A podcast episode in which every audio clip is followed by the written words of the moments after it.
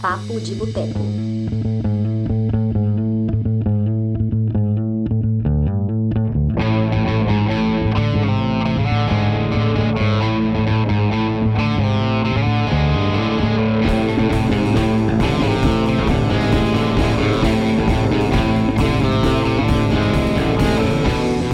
Olá, você aí que está acompanhando essa transmissão aqui no Cinema de Boteco.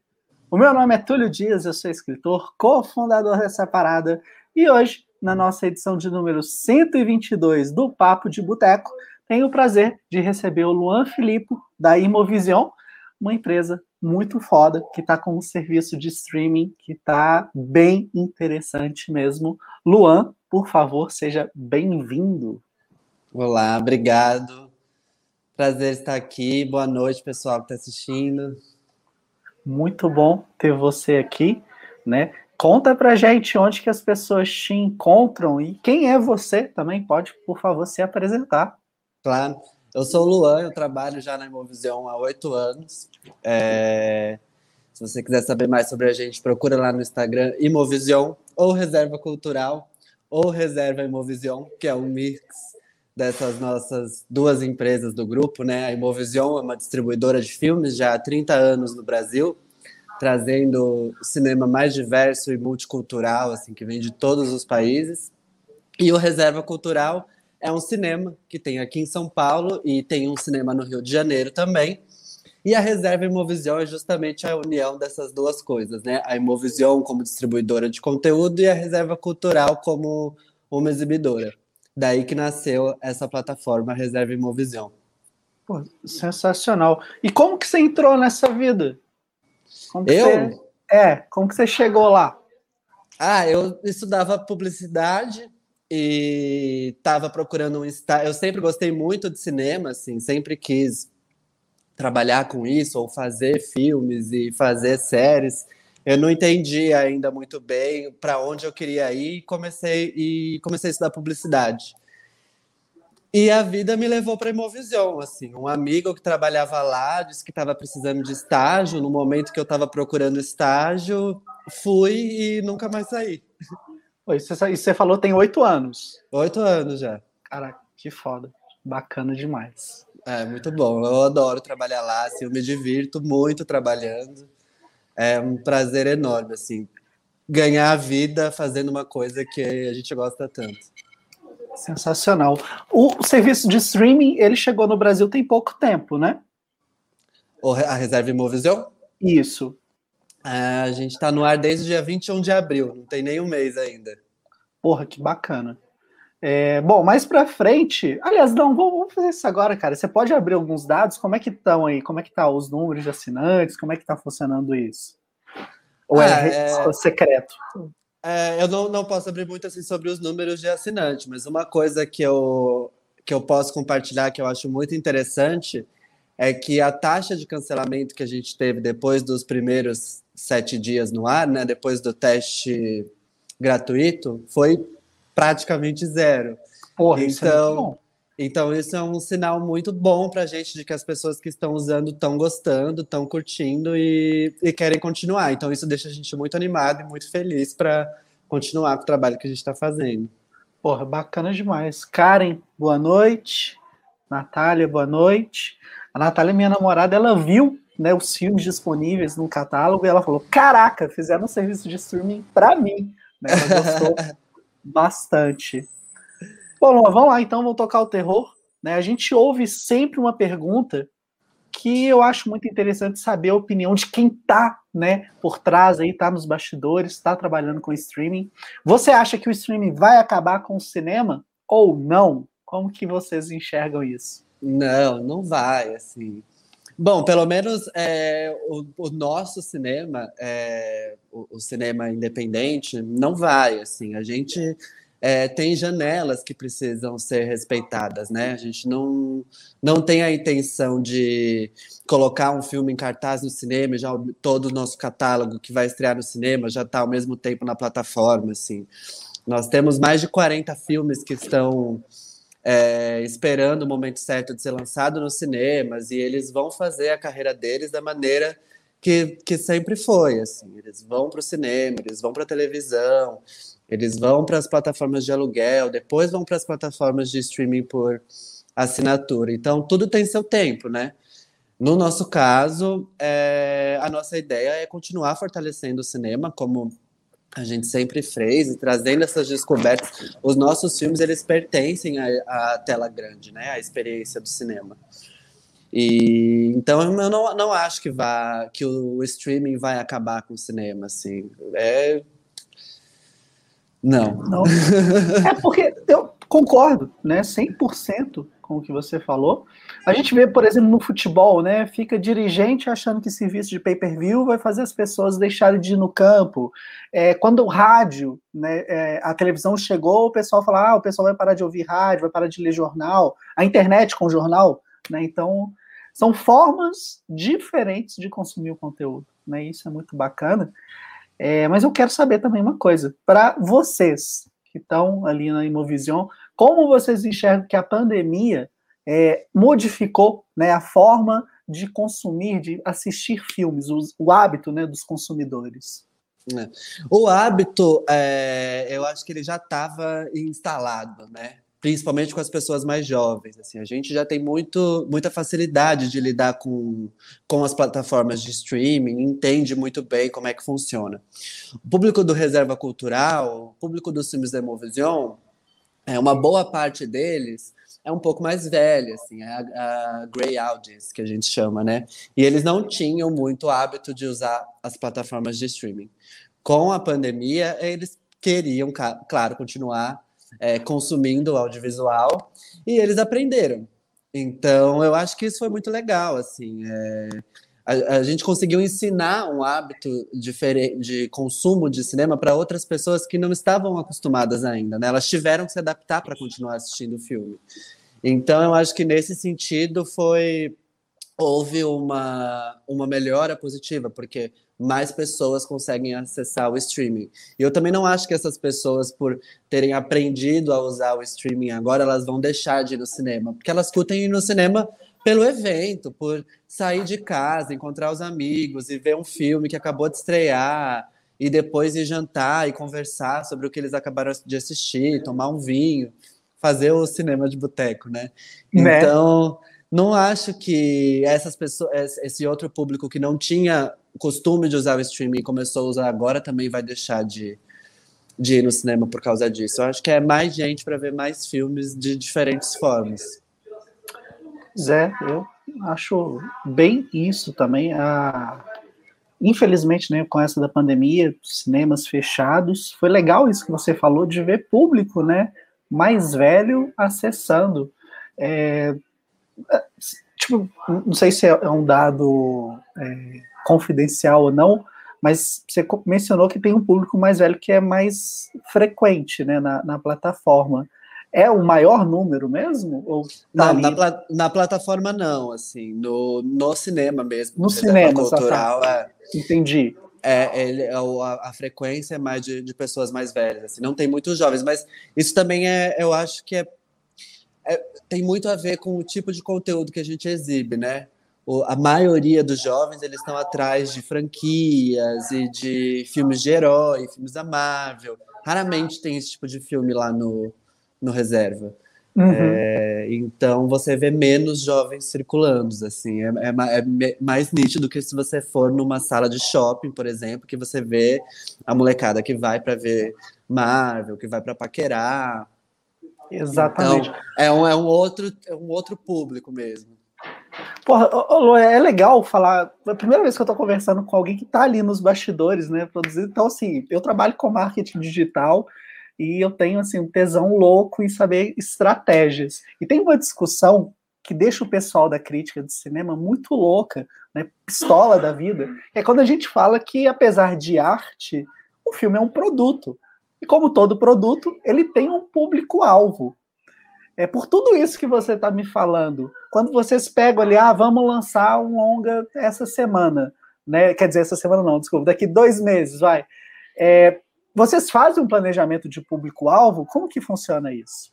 Com certeza. Assim, de todos os filmes que a gente vai lançar, Antes da gente começar a fazer a campanha, a primeira coisa que a gente faz, claro, é todo mundo assiste o filme. A gente senta e faz uma reunião de brainstorm e fala, tá, o que vamos fazer com esse filme?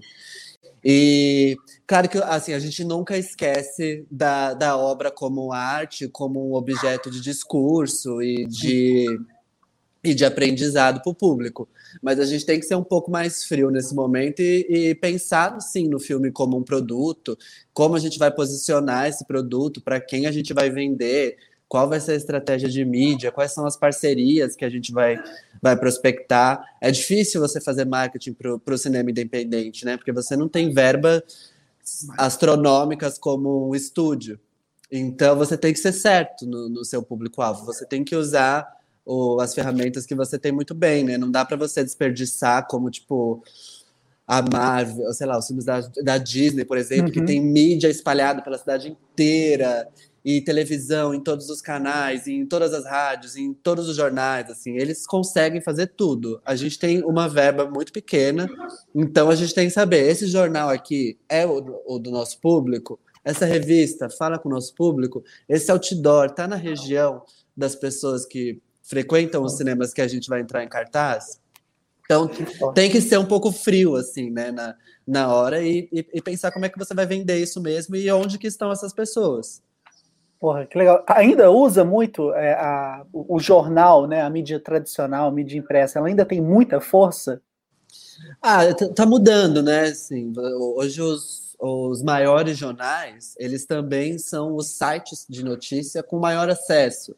Uhum. Então, dependendo da verba que você tem, às vezes você não precisa fazer um anúncio de uma página num jornal. Você consegue fazer uma campanha menor no site do jornal, por exemplo. E aí você consegue fazer dois, dois sites em vez de fazer um anúncio impresso no jornal. Assim. Tem que equilibrar o dinheiro que você tem e imaginando como você vai impactar mais pessoas possíveis. Claro, hoje em dia a gente sabe que é, a frequência é menos pessoas lerem o jornal impresso, assim, então a gente uhum. dá preferência por fazer o um online, mas tudo depende da verba que o filme tem disponível. Se ele tem um orçamento maior, dá para fazer os dois. Aham. Uhum. Porra, que bacana, cara. É, é, legal isso. O foda é que é, tem muita coisa que é confidencial, então não dá para entrar, mas, cara, toda essa parte de estratégia é um negócio assim, enche meus olhos, cara. Eu acho muito do caralho. É mas muito divertido. É divertido porque os nossos filmes eles são muito diferentes um do outro, né? Então tem um dia, tem uma semana que a gente está lançando um filme para a comunidade LGBT. Então, nós vamos conversar com parceiros, procurar pessoas que podem ajudar a gente a trabalhar esse filme dentro desse universo. Uhum. Na outra semana, a gente está dançando um filme que é para um público judaico. Então, a gente vai falar com pessoas que podem ajudar a gente a atingir esse público. Então, é muito difícil a gente cair numa rotina. Assim. Cada semana, a gente está lançando um filme diferente, que fala com um assunto diferente e nos leva a contatar e, e conversar pessoas diferentes também. Então, isso é muito legal, assim. É, cada semana é diferente. É uma semana sempre muito diferente da outra. Cara, legal demais. Ontem, Luan, a gente conversou com a Joana Nin, ela é diretora de um documentário chamado Proibido Nascer no Paraíso, teve um lançamento na GNT e está no Globoplay. E eu fiz uma pergunta para ela é assim, não estava na pauta, então fica à vontade se não quiser responder. Eu estou fugindo da pauta porque, cara, eu me empolguei aqui, desculpa. Fica à vontade. É, tem gente que costuma falar né, que cinema não é um ato político, que não tem como misturar né, a política com a arte. E vocês pegam muitos filmes que têm uma mensagem social, política forte. Como que vocês enxergam isso ali na hora que vocês estão fazendo todo o planejamento de lançamento de um longa? Eu já penso completamente contrário disso. Assim, eu acho que cinema é política, assim, é forma de, de você se expressar. E resposta para isso, assim, então, nos filmes que a gente trabalha, tanto brasileiros quanto de todos os lugares no mundo, assim. Nós temos filmes iranianos com críticas fortíssimas é, sociais, ao governo, ao, à sociedade, assim. E a mesma coisa com filmes brasileiros, que às vezes nem é um filme que está falando diretamente sobre política, mas as atitudes e o universo daquele personagem mostra para a gente uma situação que é um reflexo da política do, do país. Então, mesmo que sutilmente, assim, como um, um, um, pano de fundo, você é, enxerga é, né, a, a, a, consequência da, da política dentro daquela sociedade através de como aqueles personagens vivem. Então, para mim, não, assim, quem fala que cinema não tem nada a ver com política tá, tá maluco. É, eu fico, eu fico impressionado, cara. É, é só comentar qualquer coisa no Instagram do, do Cinema de Boteco a gente já começa a levar a porrada, né? Que é a coisa, até a Joana falou isso, é um negócio que eu penso também, é a confusão, né? Confundir o que é política com o que é partidário. Eu acho que a maioria das pessoas faz isso, né? Exatamente, porque é, é, é como eu falei, assim, um reflexo da sociedade, não é exatamente um partido. É, não é um, uma propaganda política da esquerda ou da direita, mas é como a uhum. política daquela sociedade reflete na vida daquelas pessoas. E isso Exatamente. é um ato político. Exatamente. Né? É, a Karen mandou aqui um comentário. Deve ser interessante o catálogo mesmo. Dificilmente no cinema hollywoodiano veremos um filme criticando Israel, por exemplo. Tem tem algum filme que você indicaria, assim, você citou, né, da, das do questões... Irã? É, do Irã. Tem algum filme que você indicaria que está disponível?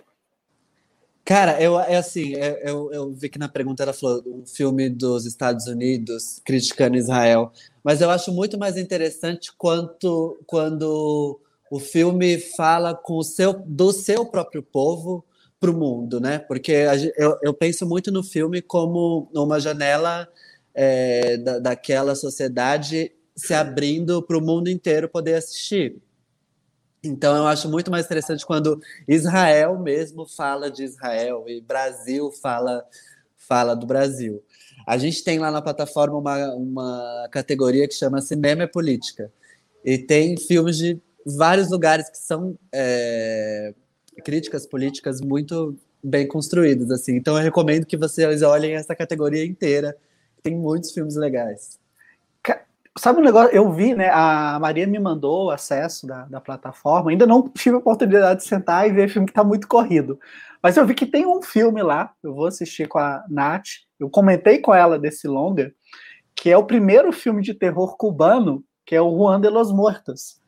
Que é um filme de zumbi, assim, de chapar, né, cara? Como que vocês escolhem os filmes que entram aí no catálogo? Como que é isso? Porque na hora que eu vi ele lá, eu falei, caraca, velho, que maravilha. O Rua dos Mortos é sensacional e ele é o melhor exemplo de filme assim que sai do seu país e, e faz uma crítica política ao seu povo e ao e ao, ao, ao, social e ao regime de lá assim. Esse filme é sensacional. Ele nem é tanto terror assim. Eu acho esse filme super engraçado. É engraçadíssimo. É, mas ele tem os seus toques, claro, surrealistas e dos zumbis. Esse filme é demais, assim, eu sou apaixonado por ele. Mas, mas respondendo a, sua pergunta, são várias formas assim da gente escolher os filmes, né? O Jean Tomar, que é o fundador da Emovision, ele tem um relacionamento já de muitos anos com produtores, com agentes de vendas do mundo inteiro. Então, é, às vezes eles estão no projeto, em fase de desenvolvimento ainda do, do projeto e eles apresentam para a gente nessa fase. Pois estou desenvolvendo esse projeto, tá aqui o roteiro, tá aqui uma apresentação, quem vai dirigir é fulano, quem vai fazer o roteiro é ciclano, eu que vou produzir, não sei quem vai vender. E com essas informações você já começa a ter uma noção assim do, do que, que vai, do que, que esse, esse projeto vai virar, né? Você tem ali a, a história, você tem o diretor, e aí você já usa os outros filmes que ele fez como uma referência do que isso pode acontecer. Mesma coisa para o roteiro ou para o produtor. Então, muitas vezes a gente recebe o projeto para analisar antes mesmo dele começar a ser filmado. E, e aí a gente já tem uma noção se a gente quer ou não. Gente chama pré-compra, né, que a gente faz. Muitos filmes a gente já adquire assim, a gente lê o roteiro, sabe quem é a equipe que está envolvida e já acredita no projeto. Foi assim com Azul é para mais quente, por exemplo, que é um dos nossos maiores sucessos. A gente leu o roteiro, já tinha distribuído outros filmes de, do, do Quexixe, então, é, a gente já pegou o projeto antes mesmo dele ser filmado e virar tudo aquilo que ele acabou virando. Outras vezes a gente vai garimpar em festival, assim. então a gente vai para Cannes, vai para Berlim, vai para Veneza, vai para Locarno, vai para os festivais, assiste os filmes e escolhe o que a gente acha que tem no nosso perfil e, e pode funcionar para o público brasileiro. Muitas uhum. vezes a, a, gente ama um filme, mas fala, cara, não vai dar para pegar, porque é um, um investimento. Assim, você precisa gastar bastante para fazer um filme chegar no, no público. Então, apesar da gente amar o filme, a gente sabe que ele não vai ter o retorno que a gente precisa que ele tenha para equilibrar, assim. E aí isso dói um pouquinho, mas o ideal é sempre a gente equilibrar filmes que a gente gosta, filmes que têm a ver com a nossa filosofia, com filmes que têm um apelo que pode levar as pessoas ao cinema ou assistir em outras janelas também. Com a questão do streaming agora, você acha que vai reduzir o risco de, por exemplo, vocês escolher um filme e falar, ah, esse filme não vai dar para lançar no cinema, mas a gente pode colocar no streaming? Vocês estão com esses planos? A gente já fez isso, na verdade. Assim, vários filmes que, que a gente gostava, teve, tinha vontade de distribuir, mas não dava justamente por causa disso a gente conseguiu resgatar e trazer para a plataforma agora, que, que é um, um, processo diferente, né? De você levar o filme direto para uma, uma uhum. plataforma do que você fazer um lançamento no cinema, na época do filme e tal. Então a gente já resgatou alguns, assim, filmes que eu, que eu particularmente adoro. E estou muito feliz de poder trabalhar com eles, assim, colocar eles na plataforma. Por favor, enumere esses filmes para a galera. Eu vou dar um spoiler de um filme que vai entrar em junho. Que oh. eu adoro esse filme, assim. Eu já tinha assistido, eu tinha vontade de distribuir ele, mas por esses motivos que eu falei, não deu. Que é o Não Me Ame, do mesmo diretor de Miss Violence. Ah, caraca, eu não vi, cara. Miss Violence. Miss Violence é, é, o Miss Violence é, é muito legal, assim, eu adoro o cinema grego, particularmente desse, esses filmes que fazem parte desse movimento da estranha onda grega, que é o tema da semana que ele, que ele vai estrear. E, enfim, eu acompanho esse movimento, assim, eu adoro assistir os filmes é, que estão relacionados a ele, e eu gosto muito do Miss Violence, acompanho o trabalho do diretor e adorei o Não Me Ame, mas era um filme difícil para para cinema, mas para plataforma ele é perfeito. Pô, bacana. Já fica a dica, a gente tem um negócio aqui que chama SPC do Cinema de Boteco. Né? Sempre que tem um convidado, ele indica um filme e vai só aumentando a cratera da galera para assistir o filme. Assistam esse, que vale a pena. Não me ame. Vai entrar na, na primeira semana de junho, se eu não me engano. São muitos filmes entrando, assim, mais de cinco, seis filmes por semana. Então fica um pouco confuso se a gente não tem uma cola com as datas. Uhum. o gênero terror, né? Eu dei uma olhadinha lá, eu vi que tem o Garota Sombria, Caminha pela Noite, que é um filme mara. É, mas como que vocês veem, né? Colocar os filmes desse gênero, como que tá o planejamento? Tem muita coisa vindo aí? A gente tem planejado também uma semana com a semana do novo extremismo francês, que é o, o terror francês, assim, são filmes mais viscerais, assim, não são o, o, nesse nesses filmes o terror não é propriamente um, sei lá, um monstro ou uma criatura sobrenatural, assim, são os próprios homens e suas atitudes. E eu acho muito interessante esse, esse movimento também, porque ele traz aí o lado obscuro do, do ser humano para a superfície, pessoas que cometem, sei lá, atrocidades. E tem filmes muito interessantes nesse, nesse movimento, assim, alguns dos meus filmes favoritos. Então, temos terror francês programado, sim, para o futuro. Isso é bom. Eu vi que tem um, se eu não me engano, é, holand... é holandês, não, desculpa, alemão, que é o Bar Luva Dourada. o Bar é... Luva Dourada, ele não está disponível na plataforma ainda, ele ainda vai demorar um pouquinho para entrar, mas ele é bem. É, é isso, assim, é, é, é um filme sobre um serial killer, né? Então, de novo, a gente está assim, lidando com uma, uma pessoa fazendo coisas horríveis, assim, esse o terror vem de vem do humano, né? Não é uhum. de, um, de um sobrenatural. Assim. Sim. Então eu acho isso muito interessante, porque de novo a gente traz os filmes mais para próximo da, da realidade e de, de, discussões super pertinentes com, com a sociedade, né? Então mesmo no terror a gente consegue ter esse tipo de discussão. Perfeito. Agora, voltando para a pauta, a gigante Warner anunciou o lançamento simultâneo de seus filmes no streaming e também nos cinemas.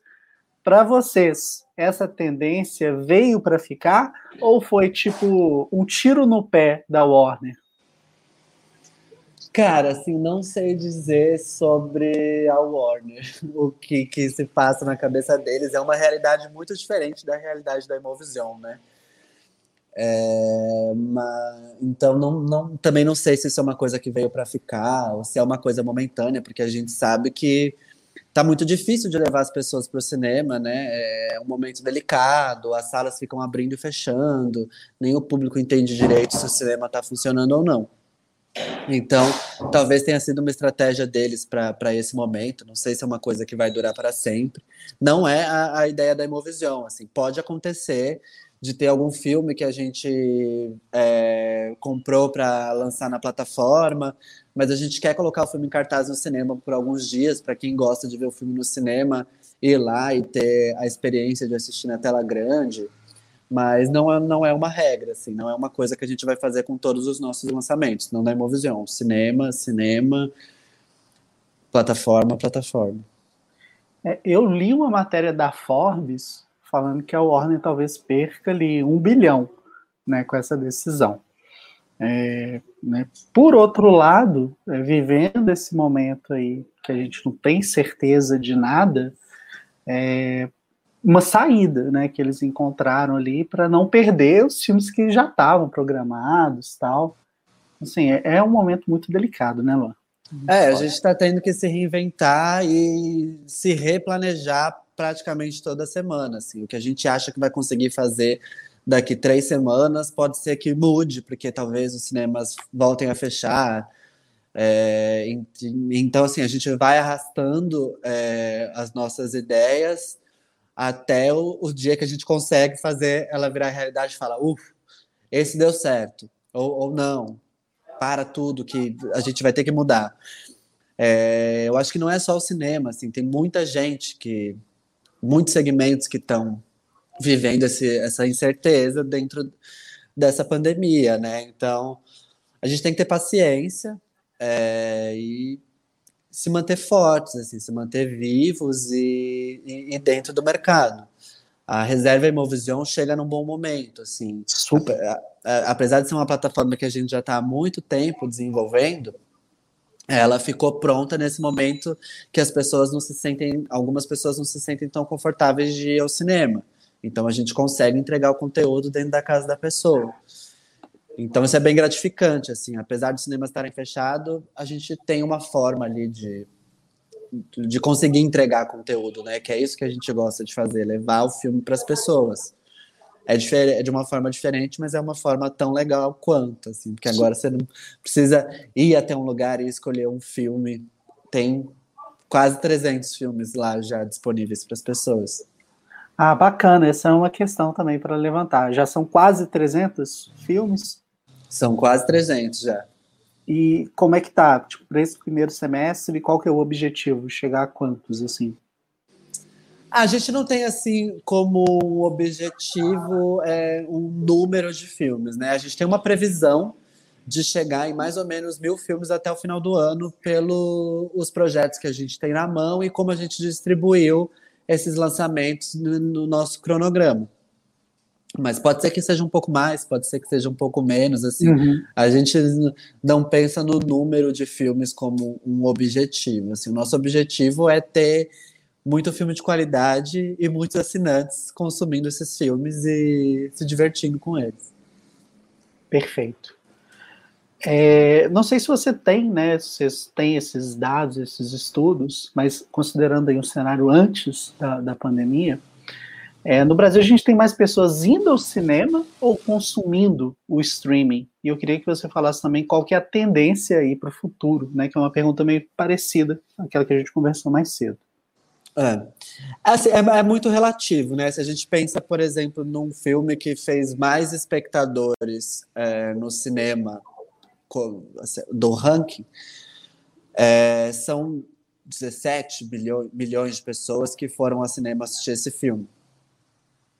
E agora não tem ninguém indo, porque os cinemas basicamente não estão funcionando. Então, essas pessoas direcionaram ali o, o consumo delas para o streaming. Mas quando tiver todo mundo vacinado, será que vão ter 17 milhões de pessoas voltando ao cinema de novo? Eu acredito que sim, né? Porque, como eu falei da, da na, na, outra pergunta, eu acho que o cinema, você ir ao cinema não é só o ato de você ir assistir um filme, é um programa. Né? Você quer fazer alguma coisa no final de semana, você vai ao cinema, leva, o, sei lá, o seu date, ou você quer ter um momento ali com a sua família para distrair as crianças. Então, o cinema ele é um programa. É, e as pessoas que estão indo nos cinemas, elas também estão consumindo o streaming, assim. Não acho que é, chega a ser mais ou menos, sabe? É só uhum. um, um, jeito diferente ali, né? Dessas mesmas pessoas assistirem as duas coisas.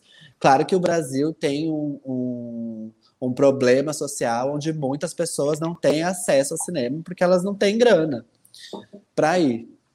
Então, elas também encontram as outras formas de, de consumir cultura seja assinando Netflix, que uma mensalidade da Netflix é o preço de um ingresso no cinema, então ela assiste filme todos os dias dos meses por, pelo preço de que ela assistiria um filme no cinema. Então, tem essa questão econômica também, que não é às vezes nem da pessoa não, não curta o cinema, é que eu não tenho grana para ir.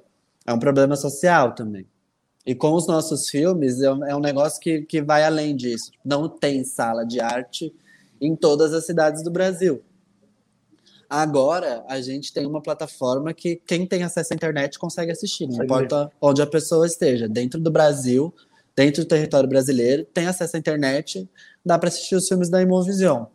Então, a gente imagina que o, o impacto do, do, do, dos nossos filmes chegando até as pessoas ele vai ser muito maior do que era lançando só no cinema. Mas o único motivo é porque essas pessoas talvez não tivessem uma sala de cinema de arte na cidade que elas moram, né?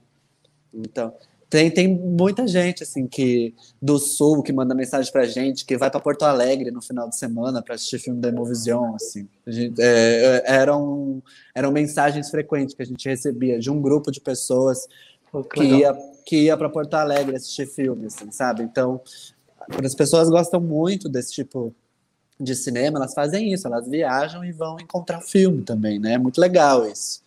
Agora tá um pouco mais fácil, né? A gente tá democratizando assim os filmes da Emovision para o Brasil inteiro. Sim. Isso que você falou é muito sério. Teve uma vez que eu tava no Uber, velho. E a motorista tava falando que nunca tinha ido ao cinema, sabe? Nunca tinha levado a filha dela ao cinema. É foda, cara. É, é cara, quando você precisa escolher entre comer ou ir no cinema, né? você não tem, não é, não é de fato uma escolha, né? Pois você é. Não tem, você não tem opção. Às vezes a gente fica dentro, né? Tipo assim, dentro de uma bolha e, tipo, toma um choque desse com a realidade, saca? Eu fiquei bem estarrecido no dia. Eu falei, caraca. É muito triste, assim, ainda mais pra gente que, que tá Vive, sempre envolvido com isso, né? Se eu tivesse no seu lugar, eu falar, moça, me dá seu telefone. Não, eu, eu, vou, tava... eu vou mandar você e sua filha para o cinema nesse final de semana. Eu resolvo isso para você. Por sorte, cara, de coincidência, coisa assim, não, coincidência é aquela coisa. Não sei se acredito em coincidência. Eu sou do ramo esquizotérico também, né? Gosto de reiki, essas paradas. E assim, cara, eu tava com os quatro ingressos no bolso. Não lembro de qual Ai, filme. que demais. É, então, assim, cara, da hora eu já dei para ela. Falei, cara, vai. Isso aí, demais. Mas é, é foda, cara. E é triste que, assim, não é aquela coisa que a gente pode fazer por todo mundo, né? Exato. É foda. A gente até tenta, assim, é, fazer alguns trabalhos sociais, levar filmes para periferia, para crianças, porque os nossos filmes também, eles carregam aprendizado, né? Uhum. Então a gente quer passar isso para frente até com as pessoas que não, não conseguem ir ao cinema. Quando Sou Seu Negro, por exemplo, nós fizemos várias sessões assim na, na periferia, foi, foi muito legal, assim, muito gratificante você poder fazer esse tipo de trabalho que você ultrapassa ali o comercial, né? Você está levando ensinamento para as pessoas que precisam disso. Então, é muito pois legal. É. E é triste que agora na pandemia isso tudo parado, né? Isso é tudo parado. Mas daqui a ah. pouco a gente volta. Tem que ter Tomara, esperança e se tomara. manter animado. Todo mundo virar jacaré e ser feliz. é, num ambiente né, que se torna cada vez mais competitivo, a estratégia é focar no nicho de pessoas que definitivamente não estão interessadas na Disney ou na Netflix. Como é que vocês na Imovision é, buscam né, chamar a atenção do público? Olha, é, é muito mais fácil a gente vender o, o produto para o seu próprio nicho ali, né? Voltando a falar do filme como produto. Então, se a gente está falando de um filme de arte, é muito mais fácil a gente comunicar, ter mais aderência da plataforma para as pessoas que gostam desse tipo de filme.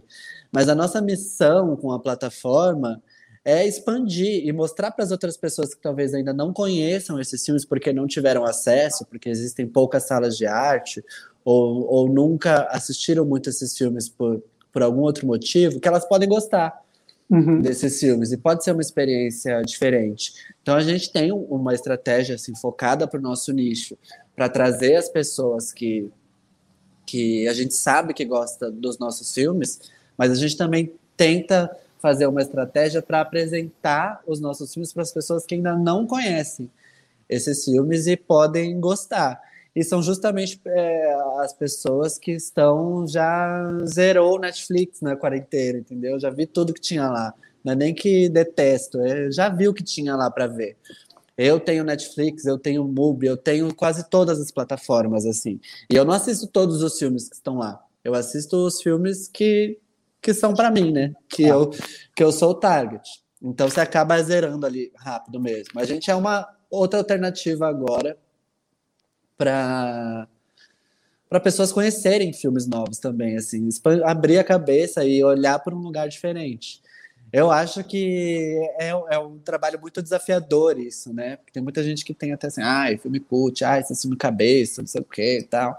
Gente, dá uma chance. Não são todos os filmes cults que são super cabeça e que você não vai entender nada.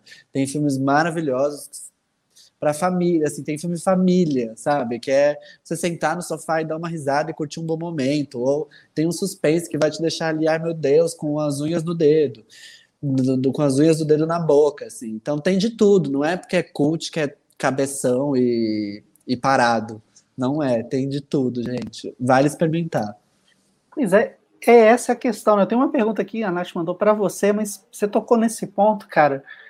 É foda, né? Porque a galera que está ali na Netflix está sempre vendo o mesmo tipo de filme, né, com a Netflix produzindo filme. Então, a inteligência dela ali, dos algoritmos, ela já sabe o tipo de filme que vai agradar, vai produzir, né, fica aquela mesmice, aquela coisa chata. Mais ou menos. Esses algoritmos não funcionam para mim, não. Não? Te indicou? Não.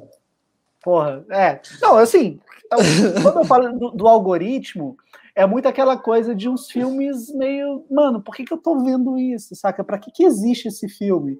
Tipo, Barraca do Beijo, que tá, sei lá, no oitavo, né? Mentira, tá no quarto. né? Entendeu? É, tipo, essa linha. E aí, essa galera que pega para ver esse filme, ô bicho, eu, eu não sei, cara. Qual, qual a sua opinião? Como que essa pessoa vai ver um, um filme da Imovision e vai curtir, sabe? Porque não bate, cara. Eu acho que tem, tem certas pessoas que simplesmente não vão conseguir ver o filme, velho.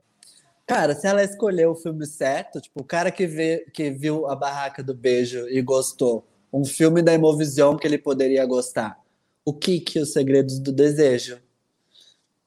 Quem sabe? É uma comédia romântica que tem um toque quente também.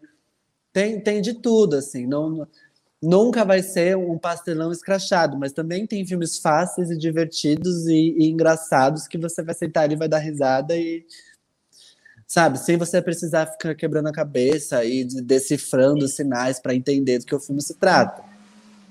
Então eu acho sim que tem filme para todo mundo. Tem filme de ação na, na Imovisão, assim, a gente também tem filme de ação, sabe? Tem a Conexão Francesa, que é uma puta história de tráfico, de policial, então tem de tudo. A gente tem filme para todo mundo.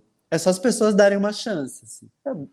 É, essa é a questão de dar uma chance, né? Eu, eu, às vezes, Luan, eu sou meio pessimista, né? Mesmo trabalhando, né? Tentando falar de cinema, divulgar filmes, né? Vamos divulgar arte, vamos falar de filmes. Eu acho que tem muito preconceito. O Marcelo tá até. Não, foi a Nath que falou. É, preconceito e preguiça com filmes que não são de língua inglesa. Porra, perfeito isso, cara. Perfeita pergunta, Nath. Vou mandar outra pergunta aqui pro Luan também, mas legal, essa aqui tá dentro. Total. Como que você vê isso? Ah, é, tem dois pontos, né? Em relação a isso. Uma são pessoas que elas não gostam de ler legendas, então elas querem assistir filme dublado. E aí, no filme dublado, não importa se o filme é americano, iraniano, japonês, você vai ouvir português e você nem presta. acaba nem prestando atenção, assim, né? Se não é se não faz parte do contexto ali da história, você saber onde ela se passa, nem importa, né, o, o idioma original. Então, eu acho que esse é um caso, assim, são pessoas que não gostam de ler legenda, elas preferem ver filme dublado, e a gente não dubla. É muito raro. Nós até temos alguns filmes dublados, mas não é o, o, público mais frequente, mais fiel dos filmes da Imovision e do Reserva Cultural. Eles preferem ver o filme no idioma original querem ouvir a língua, querem ouvir os sons, assim. Isso faz uhum. isso para mim faz super parte da experiência, 100%. porque o, o cinema para mim ele tem o poder de te transportar assim para para esse lugar. Então se eu estou me transportando para a Índia, eu quero ouvir as pessoas falando hindu. Eu não quero ouvir falando português. Entendeu? É a mesma coisa quando, sei lá, fazem um filme francês falado em inglês ou fazem um filme brasileiro falado em inglês. Não, não façam isso. Façam um filme retratando a cultura do país que você está filmando e, e coloca o idioma lá, sabe? Mas isso é uma opinião pessoal também, né? Não estou dizendo que é certo ou que é errado. Não, a gente entende. Mas, eu concordo. Mas eu acho que é isso, assim. É, são, tem pessoas que têm preguiça de, de ler legenda mesmo, ou não consegue, sei lá, às vezes a pessoa nem enxerga direito, acha muito pequenininho tem várias situações, assim, não dá, não dá para julgar, né? Cada um tem que fazer também o que se sente confortável. É. Sem, sem pressão. Tu quer meu filme legendado? Tá bom, assiste um filme brasileiro, então. Tem vários é. filmes brasileiros lá na, na Reserva Movizinho.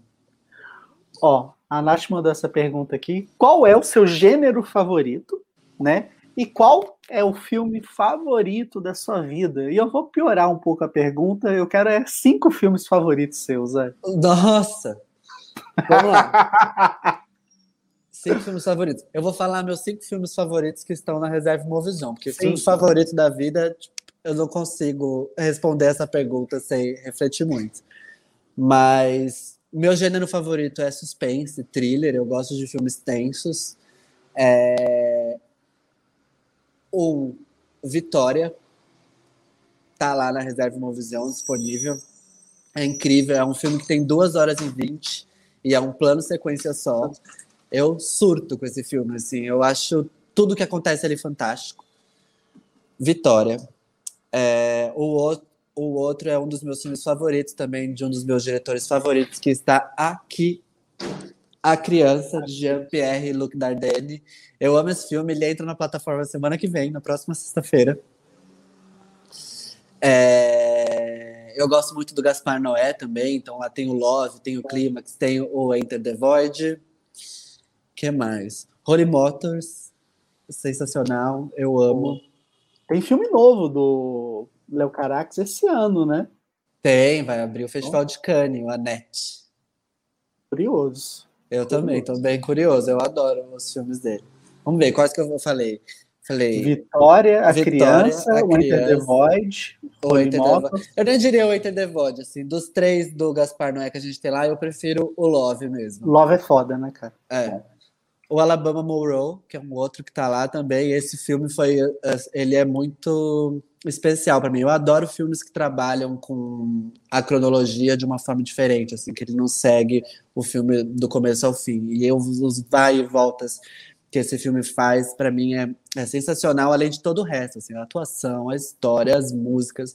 Alabama Monroe, para mim, é uma obra-prima, e eu trabalhei esse filme no meu primeiro ano na Imovision, e foi muito legal, assim, porque quando os, os filmes chegam, né, pra gente assistir, é, às vezes a gente assiste ali no computador mesmo, às vezes não dá tempo de você ir lá fazer uma sessão na televisão grande ou ir para o cinema, às vezes cada um assiste separado. E eu assisti esse filme no computador, lá sentado assim na minha mesa. E quando o filme acabou, eu só pensei assim, cara, eu amo meu trabalho, nossa, eu amo poder lidar com isso, eu não acredito que eu tô pegando nesse filme. O filme tinha acabado de ser selecionado no Festival de Berlim. O Jean tinha pego esse filme no projeto, e aí ele entrou no Festival de Berlim. Quando saiu a seleção, aí eles puderam compartilhar o link, mandaram para a gente assistir. E eu surtei, assim, eu não acreditava no, na potência daquele filme. E aí depois aconteceu tudo o que aconteceu, assim, ele ganhou prêmio Berlim, ganhou um monte de prêmio no, é, no Europa Film Awards, foi indicado ao Oscar, foi uma super surpresa, assim, o filme é sensacional mesmo. Quem não viu, para mim, essa é a minha dica de hoje, assista Alabama Monroe. Cara, eu vou ser sincero, eu não lembro se eu vi, eu tô pensando muito no projeto Flórida, que eu acho que não tem nada a ver, mas tem um outro filme que talvez seja parecido com Alabama Monroe que eu não tô na dúvida, que eu acho que eu não assisti. Alabama Monroe é do casal que tem uma tatuadora e um cantor de bluegrass, que ela acaba entrando na banda, eles casam, tem uma filha. E a não, trilha, não, não, a trilha, eu acho que você não iria esquecer, assim, esse filme ele é muito emblemático, assim, eu acho que quem assiste esse filme não esquece. Pô, bacana. Pô, Luan, foi sensacional aqui a, a, a, conversa. Você já falou, né, de lançamento que vai ter, mas você pode dar mais detalhes, assim, de filmes imperdíveis que estão entrando aí nos próximos dias, próximas semanas?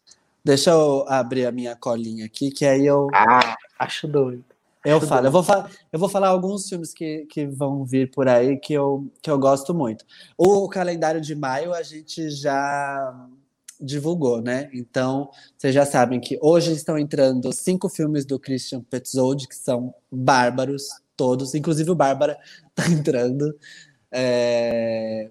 E aí, no, nas próximas três semanas, nós temos vencedor da, Vencedores da Palma de Ouro, onde entra o A Criança, que é um dos meus filmes favoritos.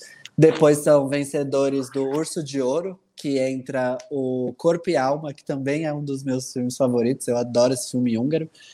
E depois são os filmes que ganharam o Leão de Ouro, que entra o De Longe Te Observo, entre os lançamentos, que é um filme maravilhoso também.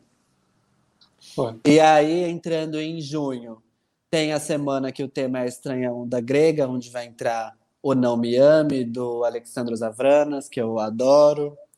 Tem um filme inédito que entra em junho que chama Bela e os Cães. É um filme imperdível turco.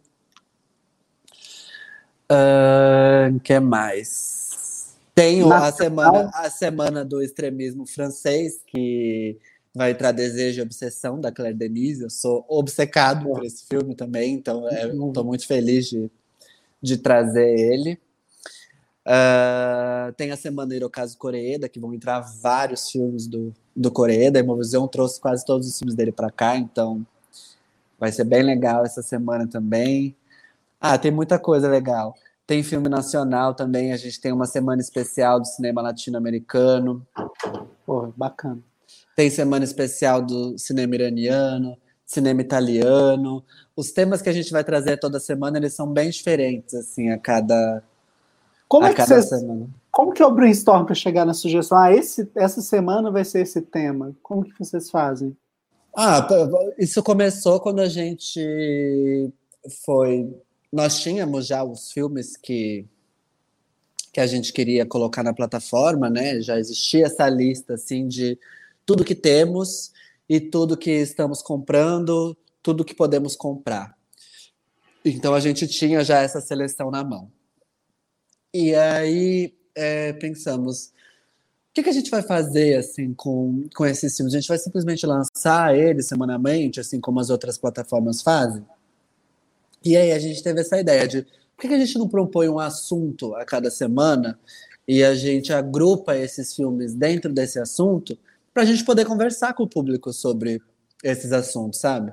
Então é isso. Tipo, hoje estão entrando filmes do Christian Petzold, que é um pioneiro da escola de Berlim, assim. Então, você assiste esses filmes, você tem uma bagagem nova cultural ali para você conversar, não só com a gente, mas até com seus amigos que que também estão assistindo esse filme. Você vai ter uma visão diferente sobre esse universo, assim. Você está adquirindo esse conhecimento e depois você vai compartilhar ele com, com outras pessoas.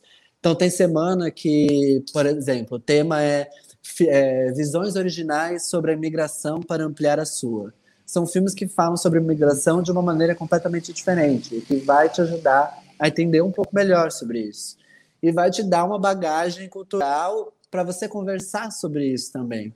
Uhum. Então, de certa forma, assim, a gente eu acho que os filmes, assistir esses filmes me tornam uma pessoa mais interessante, porque eu descubro coisas novas e eu compartilho essas coisas novas com, com as pessoas e tenho mais assunto para conversar, sei lá, quando vou para um date ou quando eu me encontro meus amigos.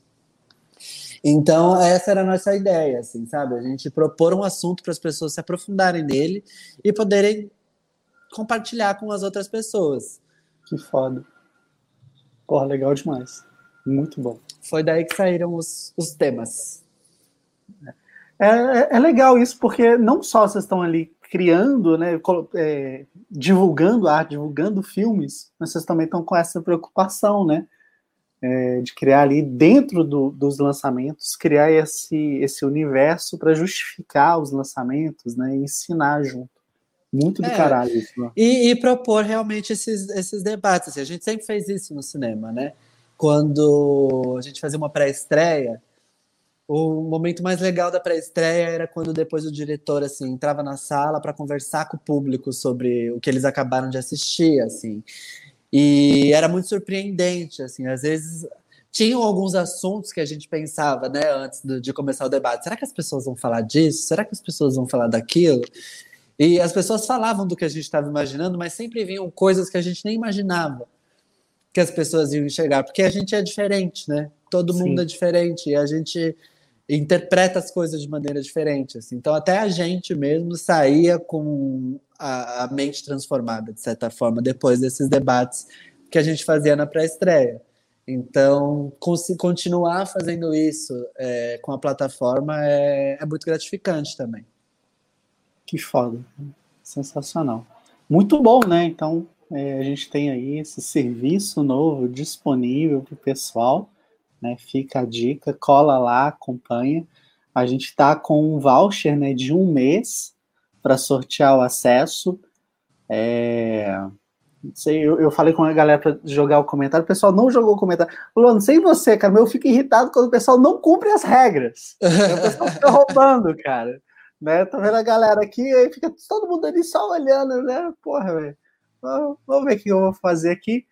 Mas, Luan, muito obrigado mesmo pelo seu tempo, pela conversa, por tudo que você compartilhou, ensinou aqui pra gente. Imagina, Valeu eu que demais. agradeço o espaço, assim, seu espaço é super legal, eu adoro cinema Pô. de boteco. Então é um prazer estar tá, tá aqui e, e poder compartilhar mesmo um pouquinho assim do que a gente está fazendo, encontrar, tomar aqui uma um drink é? num, num boteco virtual. Pois é, né? É isso, cara. É, ontem, né, conversando com a, com a Joana, a Graça, que apresentou comigo, até falou, porra, podia estar tendo essa conversa no bar, né, cara?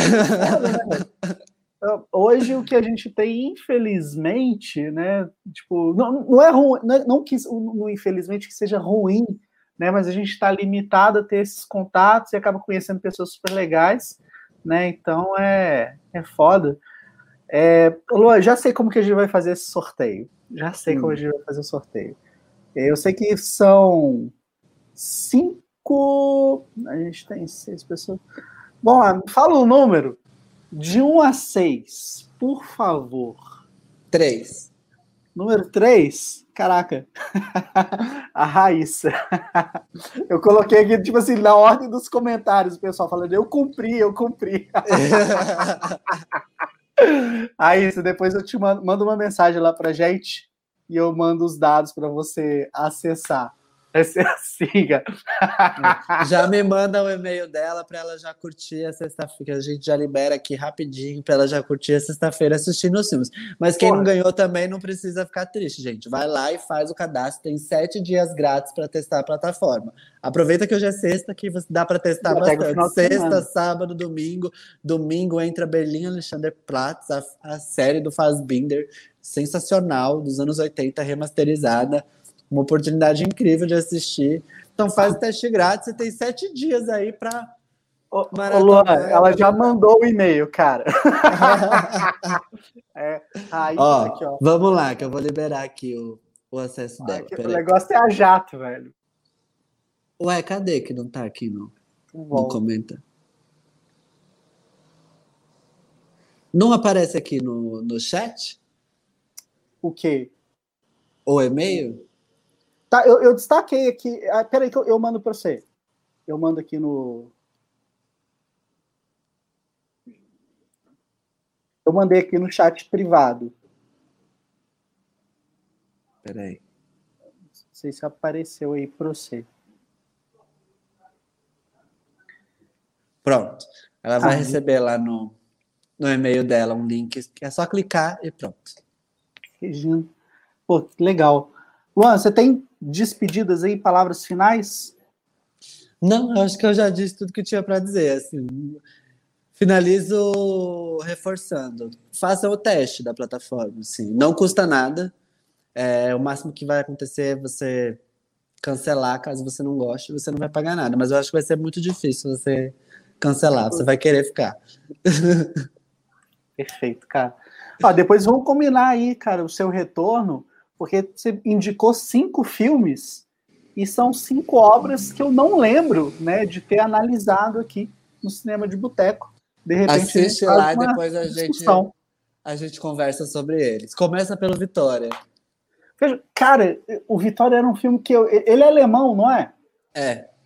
Ele estava na pauta para eu assistir, acho que ele é de 2017, 2018, não, não vou lembrar o ano.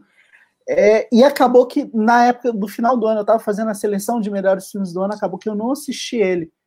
Mas sempre fiquei curioso exatamente, né? Duas horas plano de sequência, deve ser bom. Não, é, é, surreal, assim, você não acredita que. E o filme, tipo, não é que é um plano de sequência que fica ali naquele ambiente. Cara, eles andam pela cidade inteira. É tipo, Foda. tem tiroteio, perseguição de polícia, assim, é, é bizarro. É bizarro o que eles fizeram. Bacana. Todo mundo é incrível, assim, ator, diretor, fotógrafo, uma equipe assim. Você fica, meu Deus, como é que vocês fizeram isso? Foda. Bom, vou colocar aqui na pauta para assistir o quanto antes. Beleza. Luan, e depois a gente obrigado. conversa. Não, vamos, vamos conversar sim. Muito obrigado mesmo, tá, pela sua participação. Né? Vamos torcer para você voltar aí em breve. E Só chamar. Ó, a, a gente chama mesmo, viu?